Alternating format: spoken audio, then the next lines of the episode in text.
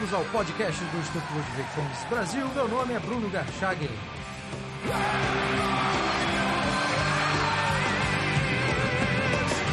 Hoje eu converso com Graça Salgueiro, jornalista investigativa sobre a América Latina.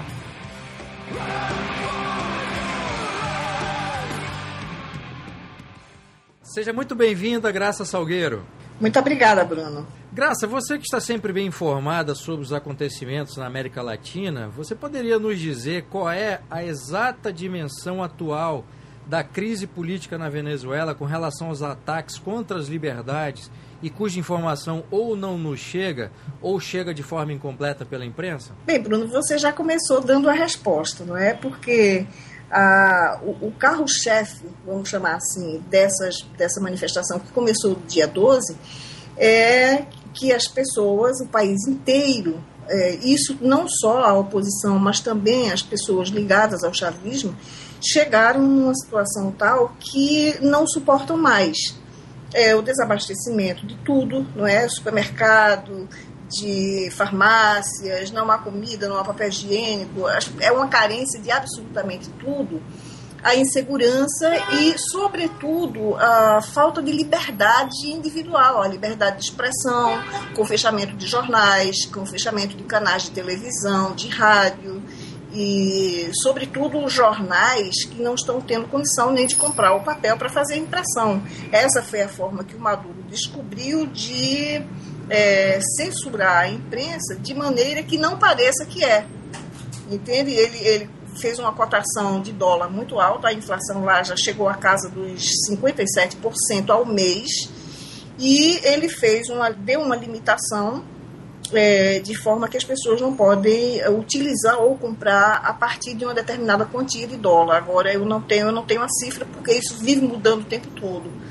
E então os jornais, como utilizam papel importado, eles precisam gastar muito mais do que aquela aquela, aquele valor estipulado e não estão conseguindo comprar. Então, o que é que resulta? Os jornais não estão podendo imprimir. Já diminuíram o tamanho do jornal para ver se economiza o papel.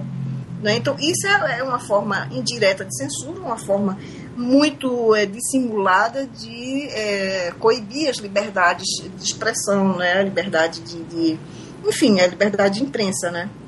Agora, esses ataques contra as liberdades, isso está sendo feito de acordo com a lei? Ou seja, foi alterado um conjunto de leis para referendar ou para legitimar esse tipo de comportamento? Ou eles estão, ou o governo do Maduro, ele também tem agido de forma contrária à lei? Como é que é a situação jurídica hoje na Venezuela? Bom, é, em primeiro lugar, é preciso que se saiba que a justiça é, venezuelana foi toda cooptada ainda na época de Chávez e os juízes são todos chavistas e determinam as coisas, é, pronunciam suas sentenças não baseado nas leis, mas naquilo que ele exigia que fosse feito.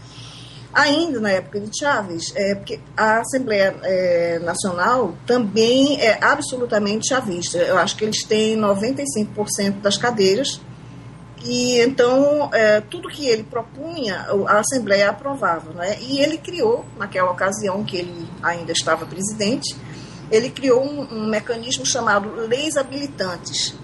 E essas leis habilitantes é, significa exatamente assim é, que dá a ele poderes plenos para criar leis sem que seja sem que passe pelo Congresso, pela Assembleia Nacional, sem que seja votada pelos deputados, sem que é, enfim, que ninguém mais diga que não aquilo não serve, que aquela lei é ilegal, que aquela lei não, não deve ser aplicada. Ele é senhor soberano da, de tudo que ele queira fazer.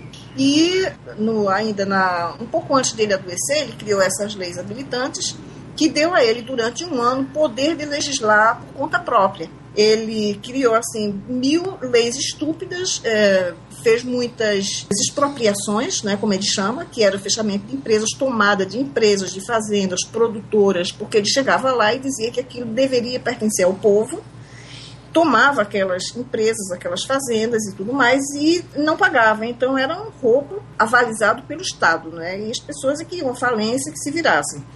Quando Maduro chegou esse, o começo desse ano, ele recorreu a essa mesma a esse mesmo tipo de, de processo.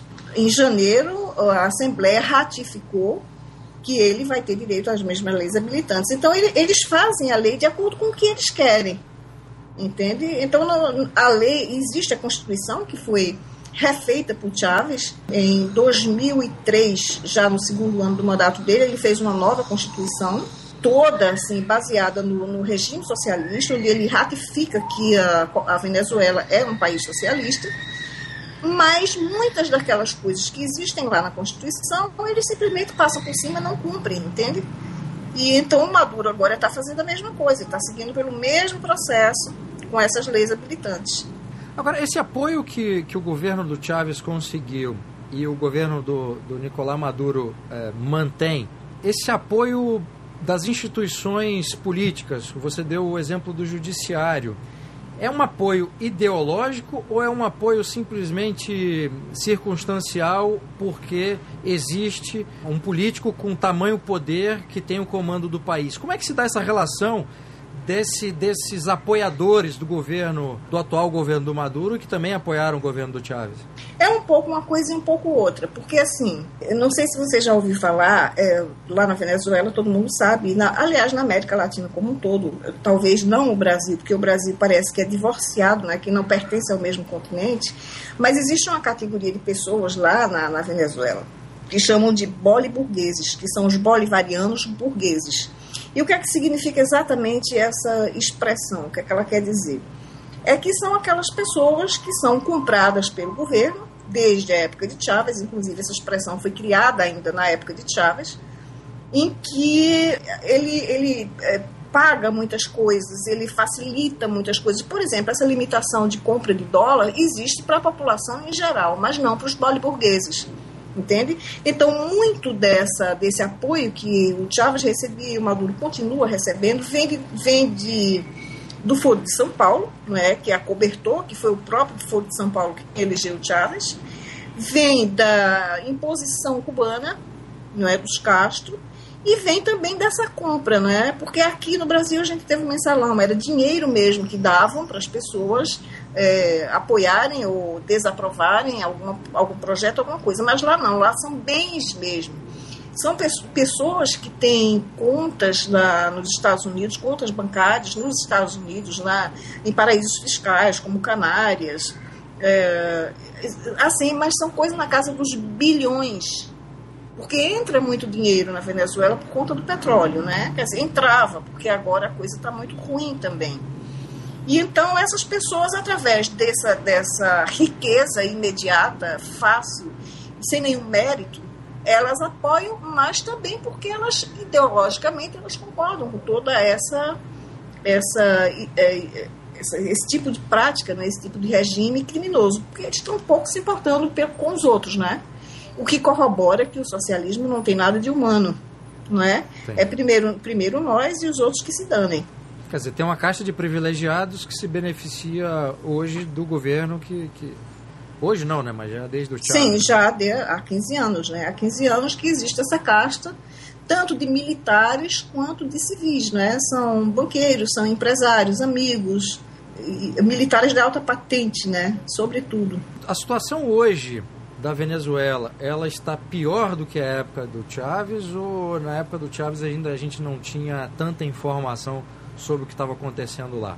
Com relação às manifestações, eu inclusive comentei isso na Rádio Vox, eu quero até aproveitar para informar as pessoas sobre a rádio, que é uma rádio nova, não é? Foi criada por um grupo de amigos muito pequeno, são três, é o Alex Pereira, o Cristian de Rosa, o Edson Camargo, e onde eu sou uma espécie de madrinha, eu tenho um programa lá, o meu programa chama-se Observatório Latino, na sexta-feira, e na Rádio Vox eu comentei essa, essa questão, não é? Que no meu blog Nota Latina, para quem acompanhou, para quem acompanha desde, desde que eu criei, pode observar que desde 2003 existe esse tipo de manifestação e eu estou reportando lá no meu blog, com fotos, com vídeos, com denúncias, com texto mesmo escrito, é, às vezes alguma tradução de alguma informação que eu recebi de alguém lá da Venezuela. Então isso não era o que, o que o Brasil está vendo hoje não é novidade para mim e para os venezuelanos e para quem acompanhava naturalmente, né? Sempre houve essas manifestações. Agora, dessa vez, me parece que não é que os venezuelanos tenham acordado, como muita gente pensou. Não, eles já estavam despertos há muitos anos, há 15 anos, para ser precisa, né? Mas é que chegou num nível, a situação do país chegou num nível muito pior do que com Chávez.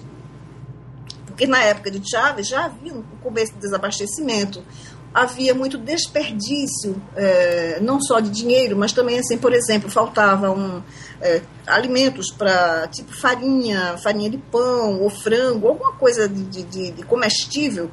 Ele mandou buscar é, em outros países e deixou apodrecer em containers. Ele criou uma empresa chamada Pedeval, né, que era uma, uma, uma indústria de abastecimento, para servir nos mercados que ele chamou de que seriam os mercados populares. Só que essas mercadorias chegaram e ficaram encalhadas lá no porto. Eles não tinham a menor preocupação se o povo comia ou passava fome. Então apodreceu toneladas de comida em, não sei quantos containers, tanto que as pessoas começaram a apelidar aquela coisa, essa empresa de Podreval. Porque, porque foram toneladas de comida podre enquanto o povo passa fome, né? E com o Maduro agora, não tem mesmo. Não existe mais nada. Eh, qualquer pessoa que procure, faça uma busca no YouTube, vai ver montanhas de vídeos mostrando é, um anúncio que chegou frango no supermercado. Parece um campo de batalha. As pessoas se estapeando para conseguir um frango. Chegou o papel higiênico, a mesma coisa. Filas assim quilométricas para conseguir um litro de leite. Entende? Então, é, é, o Maduro deixou essa situação pior, mas eu acho que é uma, uma consequência do desmando econômico, da má administração, que já vinha desde Chávez, né? E, e o Maduro, quando pegou a batata, estava muito quente, né? Eu acho que foi só assim, é, é, isso, isso já é o, o final de, de, um processo que vem há 15 anos. Com relação aos recursos do, do Estado, quer dizer, aquela aquele dinheiro que o, o, Estado se apropria ou das riquezas produzidas pela sociedade venezuelana ou da exploração direta dos recursos naturais. Esse dinheiro está acabando, esse dinheiro está sendo desviado, quer dizer, para onde está indo o dinheiro que, que o Estado expropria? Aí tem muitas fontes também, é, Bruno, pelo seguinte: em primeiro lugar, é, eu preciso voltar um pouco no tempo. Em 2002, a PDVSA, que é a petroleira venezuelana, né? Eh, os petroleiros fizeram uma greve, uma greve muito forte, e já vinha com uma semana é, de paralisação, quando o Lula eleito pediu a Fernando Henrique Cardoso que enviasse gasolina para lá. E enviaram, parece que, dois navios com gasolina e a, a greve ficou furada.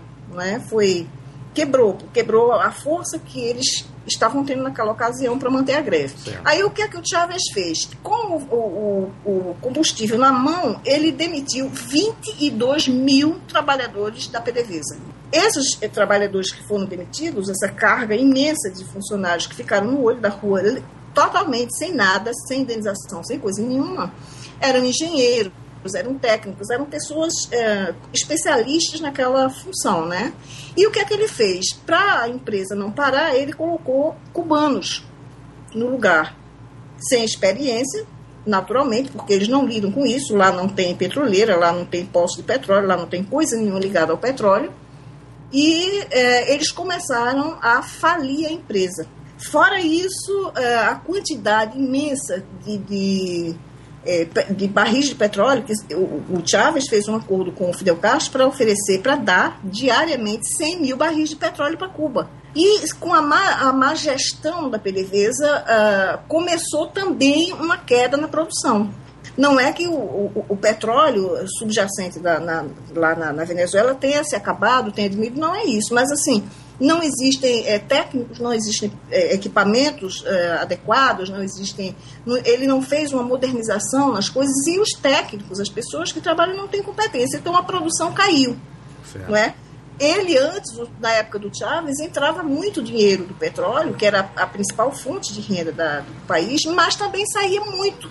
Não é? Ele doou muito dinheiro só para Cuba, foi assim muito dinheiro além do petróleo e outras republiquetas por aqui, fora as Farc também, não é? Então isso tudo começou a, minar a economia. Não tem economia que se sustente se você pega tudo que você recebe, não poupa, nem investe no seu país e fica distribuindo como um Robin Hood né, da vida. E isso é uma, uma das, das, coisas que provocou esse caos no país, fora que também o, o, muito do dinheiro que ele arrecadava, que o Estado arrecadava como petróleo, foi investido em armamento. Né? Ele fez muita compra ao Irã, ele fez muita compra à Rússia, fez muita compra à China. Em vez de investir na saúde, na segurança, em, em residências para as pessoas, em vez de melhorar o país, não, ele, ele armou o país né, com muito armamento pesado, com a ideia fantasiosa, a ideia é, paranoica de que os Estados Unidos iam invadir a Venezuela. Né? Então ele tinha que armar o país inteiro para se defender dos Estados Unidos. Por falar em armamento, a gente está acompanhando aí essa, essas cenas terríveis de, de manifestantes sendo alvejados pela polícia. Essa semana mesmo, estudante universitária e modelo, Gênesis Carmona, não sei se a pronúncia é essa, mas morreu ser baleada na cabeça por atiradores que estavam em motocicletas e supostamente esses atiradores seriam fariam parte do Serviço Bolivariano de Inteligência Nacional, né? Uhum. E que não só, quer dizer, abriram fogo contra, contra a multidão e acertaram a Carmona. Os dados divulgados até agora pela imprensa, Graça, é de que há dezenas de feridos e cinco pessoas mortas, né? Desde o início do, do, desses protestos. Mas a violência que a gente vê nas imagens que têm sido publicadas no YouTube me fazem desconfiar um tanto desses dados. Você tem alguma informação divergente disso que tenha sido apresentado sobre a quantidade de pessoas mortas e qual é a dimensão dessa violência que ainda não chegou até aqui no Brasil em termos de informação? Bruno, a, a, informação que eu tenho de fontes confiáveis, inclusive dos próprios venezuelanos, é que são seis mortos, né?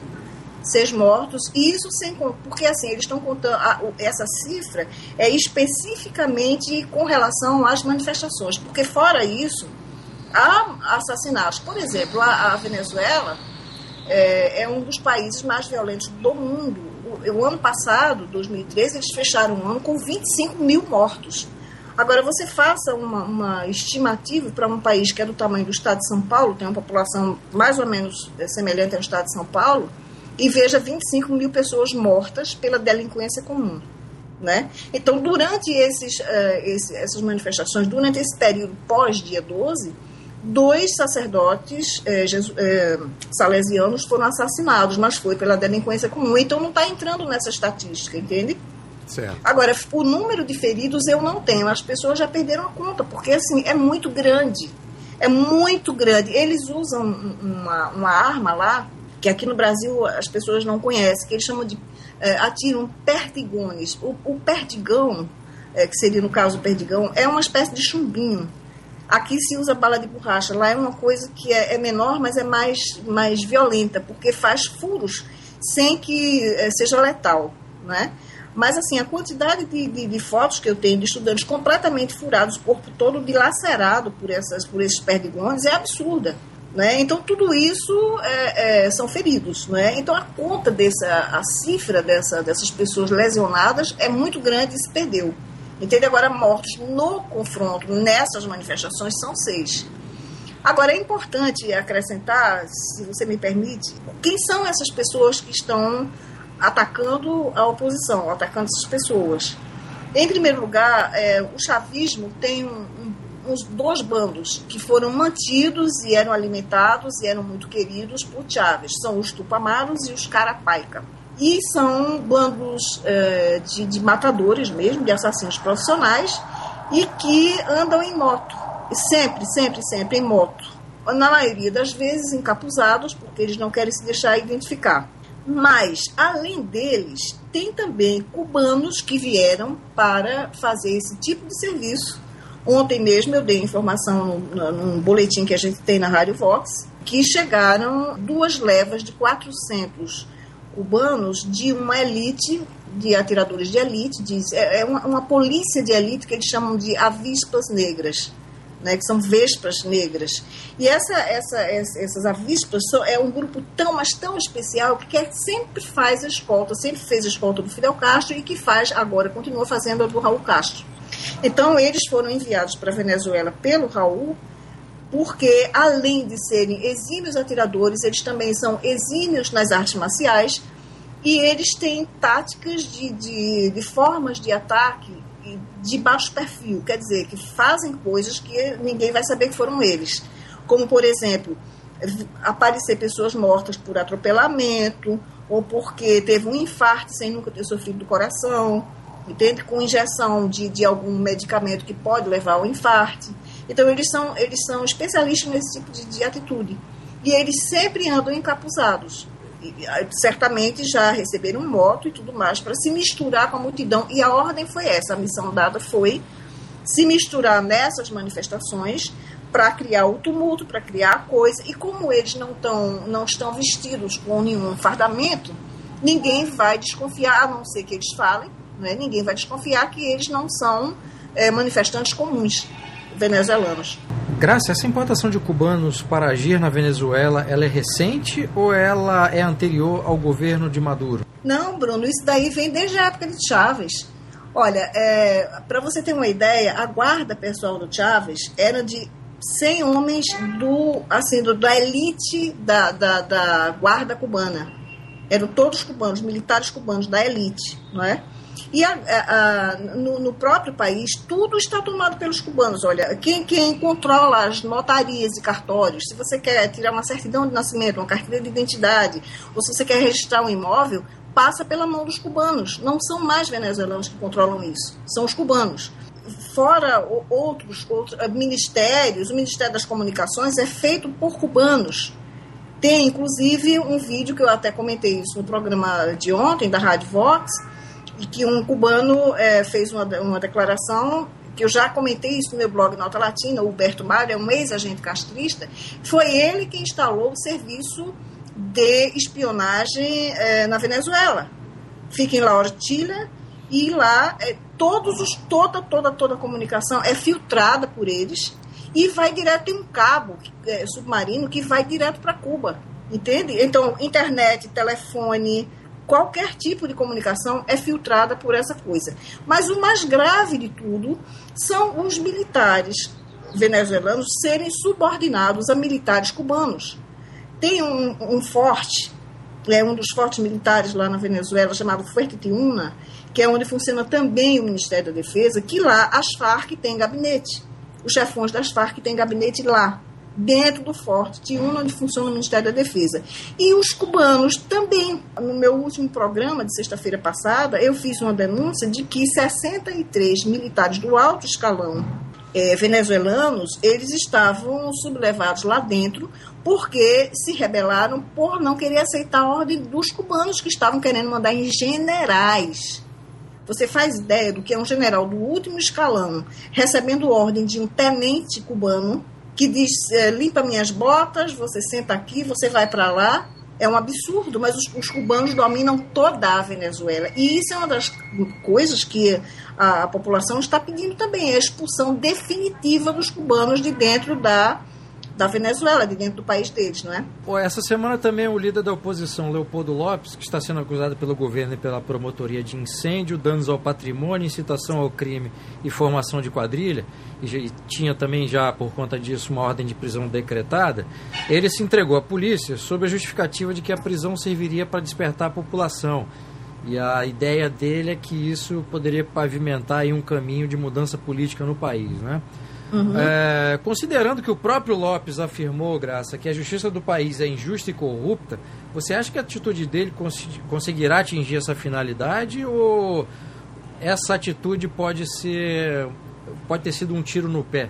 Olha, eu acho que já está dando resultado, Bruno, pelo seguinte: em primeiro lugar, quando ele decidiu se entregar, ele já sabia, ele já tinha sido informado de que havia uma ordem de captura contra ele, não é como se ele fosse um delinquente comum. E então, diante disso, ele usou de uma estratégia política muito eficiente. Foi durante a marcha que convocaram em apoio a ele, porque a população inteira já sabia que havia essa ordem de captura, e ele, diante de uma manifestação gigantesca, com assim, não sei quantos milhares de pessoas, ele fez uma declaração e se entregou. O que, é que, o que é que decorre disso? Naquele momento, todos os canais de televisão que podiam ter acesso estavam vendo, é, pessoas que, com suas câmeras, com seus celulares, filmaram e colocaram no YouTube. E isso correu o mundo. Então, o, qual é a estratégia que tem por trás disso? Ele está se entregando é, ileso, ele não tem um arranhão, não tem um fio de cabelo fora do lugar, porque isso dá um, um certo respaldo aqui é, é, e também uma forma de intimidar o governo de Maduro a que não faça nenhum mal a ele, porque o mundo inteiro viu que ele estava bem. Não é? que ele se entregou porque ele disse quem não deve não teme, ele não tem, sabe que não cometeu crime nenhum e disse não, eu vou. Não é que ele confie na justiça, mas ele confia que esse comportamento dele, ele confiou que esse comportamento dele ia ter uma repercussão internacional como de fato teve, né? Aí daí já circulam abaixo-assinados, petições, já fizeram petição à ONU, já até a Casa Branca já foi acionada para pedir a liberdade dele. E eu soube um pouquinho antes de, de, a, gente, é, de a gente começar a conversa que já foi retirado dos, dos é, das, das, acusações que estão sendo feitas a ele, já foram retirada a acusação de terrorismo e de assassinato. Quer dizer, já é o primeiro passo. Eu não confio na, na, na juíza que está julgando o caso dele. Ela disse que ele vai é, permanecer preso, né, vai permanecer lá no, no, na penitenciária de Rambo Verde, que é uma penitenciária só para militar. É, mas, de qualquer forma, é, essa, essas duas coisas que pesavam e que eram muito fortes e que seriam crimes inafiançáveis, poderia dar uma, uma sentença assim, muito longa para ele. Se isso foi retirado, já aliviou um pouco, né? Entendi. Eu, eu, eu acredito que ele não vai continuar preso porque a pressão mundial está muito grande. Agora, essa prisão, essas acusações, o fato dessa juíza já ter, enfim, publicamente tomado uma decisão junto com esse comunicado infeliz aí do, do dos governos do país do Mercosul, né? Uhum. Dizendo que os países membros, embora rechaçassem as ações criminosas, apoiavam o, o governo, o governo atual da Venezuela.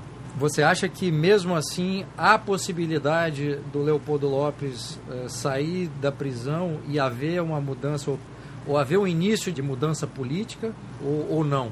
Eu acredito, Bruno, que a pressão internacional vai pesar mais forte, sabe?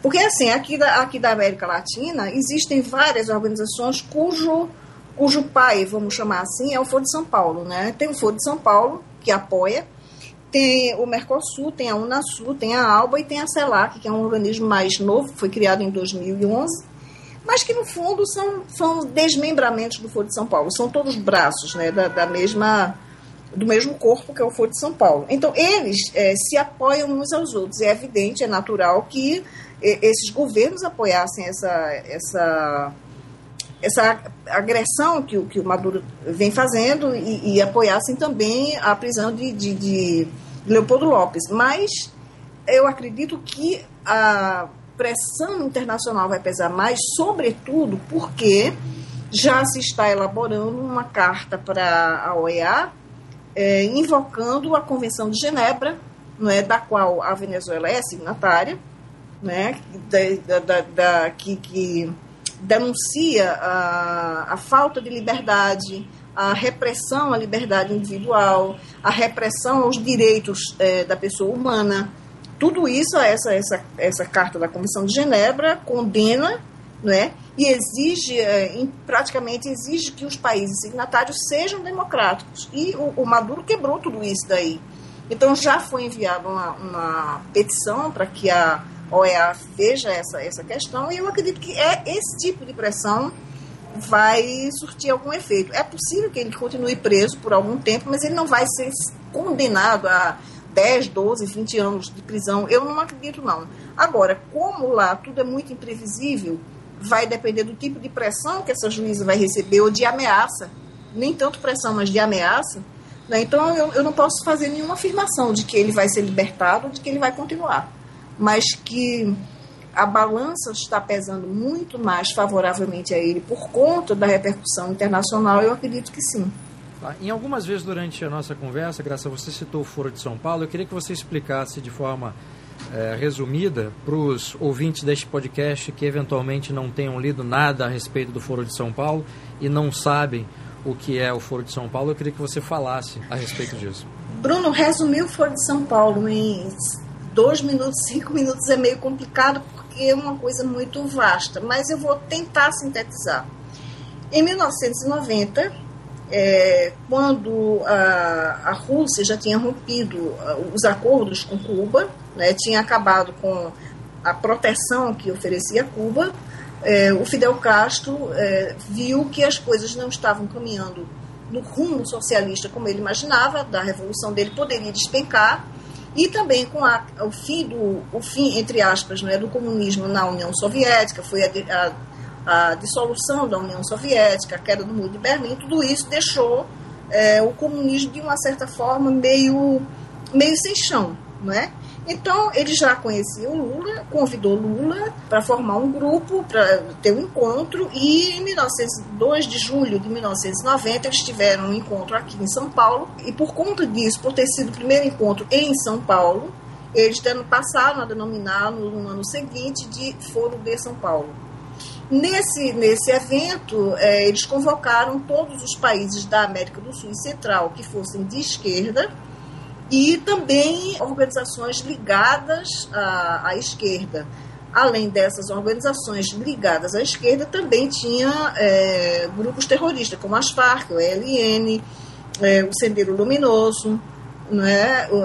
enfim, vários, várias organizações terroristas também se aliaram a essa organização.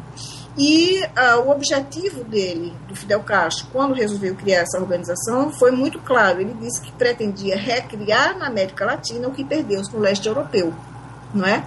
Então, foi assim que foi criado o Foro de São Paulo. E é, é, é, à medida em que os anos foram passando, essas reuniões passaram a ser anuais, tendo três encontros do grupo de trabalho do Foro de São Paulo, que é quem elabora realmente é a, a, pauta do que vai ser discutido no próximo encontro. E o encontro anual se dá uma vez por ano, uma vez em cada país membro, que é escolhido na, na reunião que está acontecendo. Naquela reunião, quando se encerra, já delegam qual será o próximo país e durante todo o ano eles vão pondo em prática a, aquelas atividades, aquelas coisas que foram determinadas lá na pauta né, desse encontro.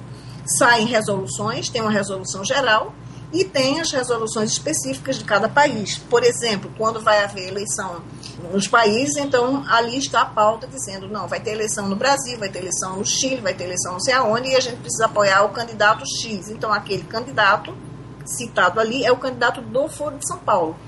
E foi assim que eles conseguiram é, colocar no, no, governo 15 presidentes, membros da, da, da organização, né, do Foro de São Paulo. E esse apoio se dava como, Graça? O apoio se dava de todas as formas que você imagina. Por exemplo, eles dizem que é, defendem muito a, a, que não, a não ingerência. É, nos países dos outros, né, a, a, autodeterminação dos povos, não sei o que, eles usam muito essas expressões, mas eles, eles não cumprem nenhuma delas.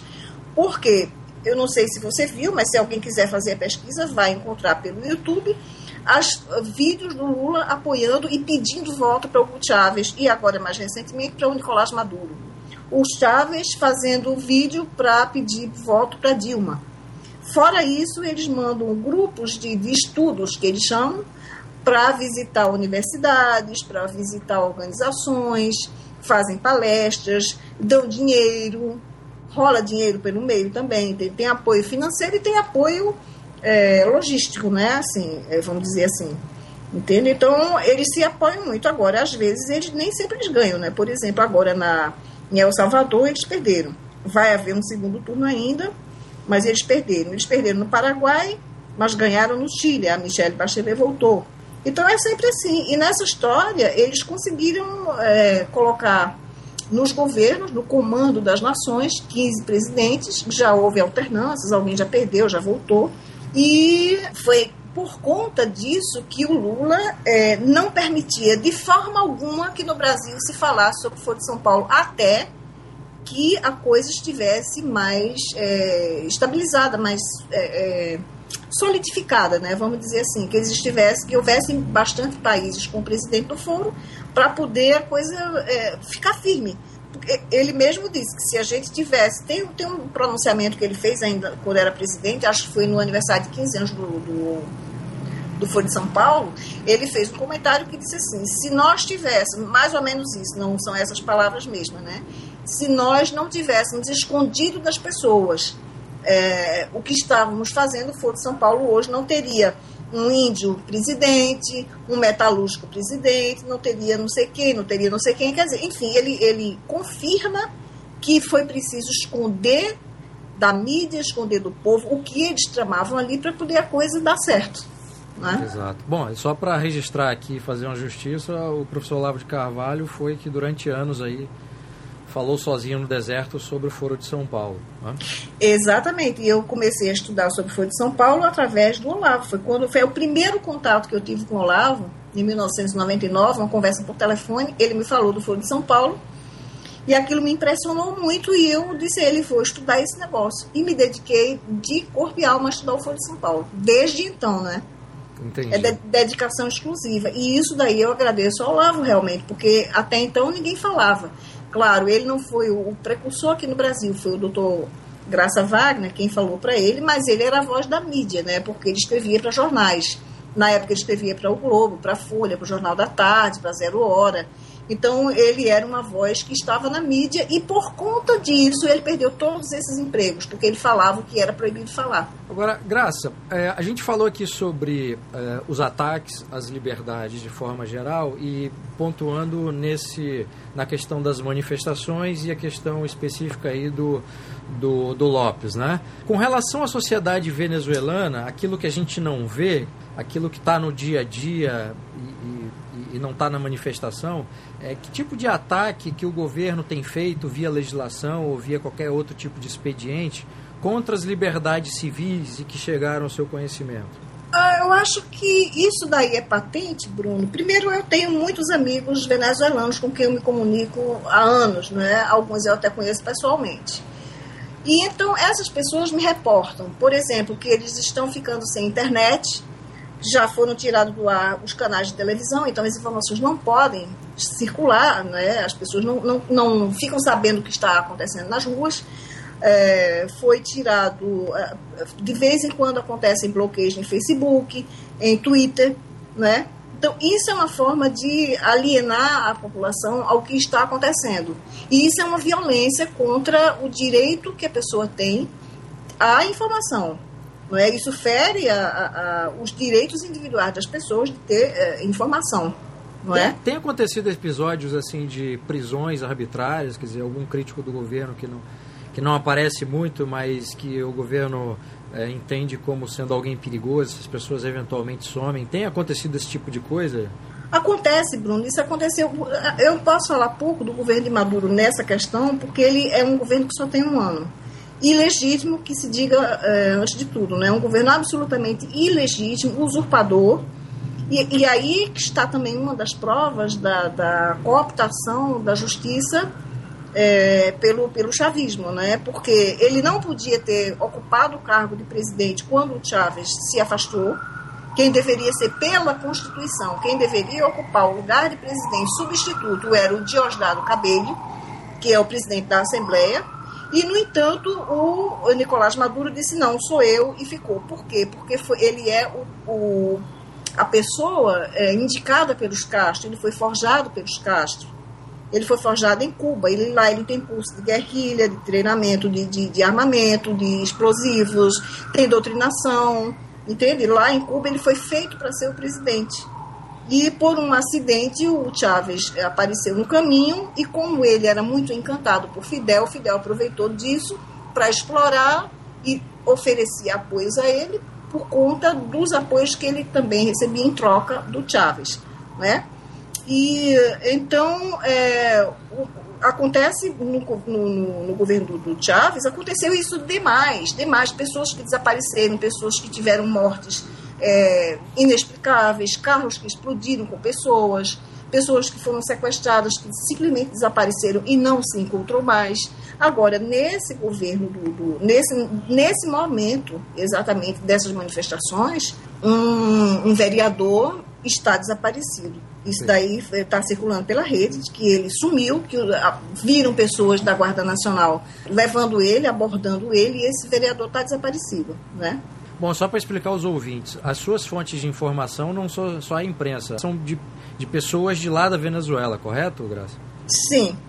tanto da Venezuela quanto dos outros países que eu sempre abordei, que eu sempre estudo, como a Colômbia, a Argentina, né? Esses são os a própria Cuba, né? São pessoas, pessoas civis, militares, tem militares de alta patente, militares da reserva, militares da ativa, em todos esses países, né? Perfeito. E jornalistas de extrema confiança, entende? Advogados, enfim, são, são fontes pessoais, né? Entendi. Agora, claro que também eu, eu, eu pego informação de, de, de jornais, de revista, de informativo geral, né? Graça, ao longo da semana tem sido feita, especialmente aí nas redes sociais, umas comparações meio esdrúxulas entre as manifestações no Brasil e as que estão sendo realizadas na Venezuela. Eu queria que você falasse qual a diferença, as principais diferenças e semelhanças que você vê entre as duas manifestações. Olha, Bruno, eu não vejo semelhança, não. Eu vejo diferenças bastante marcadas. Porque, por exemplo, na Venezuela, os estudantes, quando se fala assim, um estudante foi apedrejado, um estudante foi baleado, um estudante foi agredido, são estudantes de fato pessoas que frequentam a universidade, se sabe qual curso que eles fazem, porque inclusive dentro das universidades existe ataque dos chavistas, eles vão lá dentro para atacar. Há muita, é, muita confusão dentro do próprio campus universitário e os estudantes estão acostumados a isso. Então são estudantes de verdade e que não, não estão brigando por uma, uma coloração política ou por uma, uma causa individual. Não, ali eles estão pensando em país todos estão lutando pelo país. E aí vão às ruas estudantes de verdade, vão donas de casa, vão empresários, vão profissionais liberais, professores, enfim, médicos. É, toda a população, toda a sociedade é, venezuelana está indo às ruas, não é? E por uma causa comum. Todos querem a, de volta a democracia, a liberdade, o respeito às leis, não é? é, é uma vida digna, enfim, essas coisas, segurança essas coisas que toda a democracia que, que vive num, num, Estado de Direito, onde as leis são cumpridas, acontece. Não é? Aqui no Brasil, que a gente vê, não. Pelo menos desde junho do ano passado, quando começaram a, a, a surgir focos né, no Rio, São Paulo, depois os outros estados aderiram, se via é, várias bandeiras, não existia um foco, não existia um objetivo comum. Primeiro, não era para atacar o governo, ninguém daquelas manifestações estava ali querendo a deposição da Dilma, não é? é nem, nem fora PT, nem o fim do comunismo, ninguém estava querendo isso, eram assim questões pontuais, era é, liberdade para os gays, liberação da maconha, era a, a, a passagem de, de ônibus grátis, não é? eram essas coisas, é, ter o direito de fumar maconha dentro da universidade, enfim, eram focos é, dispersos, com objetivos, cada um tinha o seu objetivo pessoal, né? e que não tinham nada a ver. E, além do mais, as manifestações da Venezuela, as únicas que são pagas, é, são a dos chavistas. Os chavistas recebem, eu tenho inclusive fotos dele recebendo dinheiro, recebendo comida, recebendo cerveja para ir às manifestações, e fora isso, eles recebem dinheiro para estar ali fazendo claque, fazendo número. Do mesmo modo que a gente sabe que aqui no Brasil, esses, é, os black blocs e não sei mais quem, é, que, que, provocaram todo esse quebra-quebra, esse dano ao patrimônio público e privado que eles não respeitam em absoluto, e o governo brasileiro também não faz nada, não é? Rasga-se as leis, rasga-se a Constituição, não há respeito absolutamente a nada essas pessoas também são pagas. Então, elas não estão ali com um objetivo, com um ideal, não estão pensando no país, na melhoria do país, estão pensando individualmente em ganhar o seu, não é? E apoiar o governo com essa história, porque é o governo que está mandando. Entendi. É? Então, são, são, só existem diferenças, semelhança nenhuma, inclusive até no número de participantes, não é? A quantidade que se vê aqui no Brasil, jamais. Você está na Venezuela, desde a época de Chávez, em outras manifestações, as, as ruas ficam repletas. Eu acredito que você deve ter visto, e outras pessoas devem ter visto também pela internet.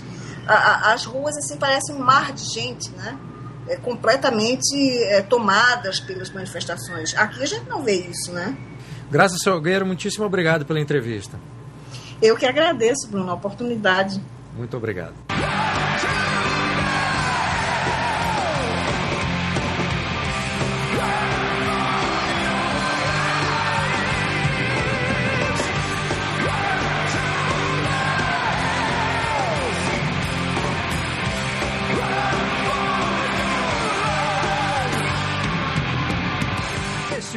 Podcast do Estúdio Ludwig Gomes Brasil. Meu nome é Bruno Garchagen.